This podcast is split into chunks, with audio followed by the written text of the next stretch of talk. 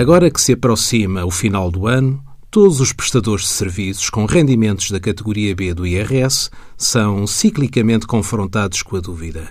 Se emitir fatura nos últimos dias do ano e só receber em 2017, vou ser tributado por estes rendimentos em 2016?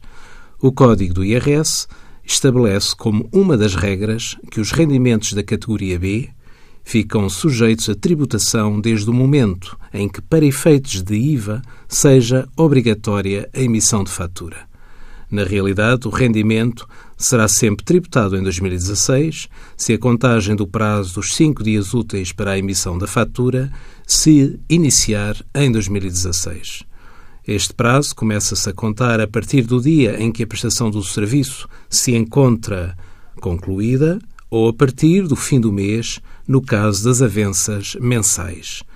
Envie as suas dúvidas para conselhofiscal.tsf.occ.pt.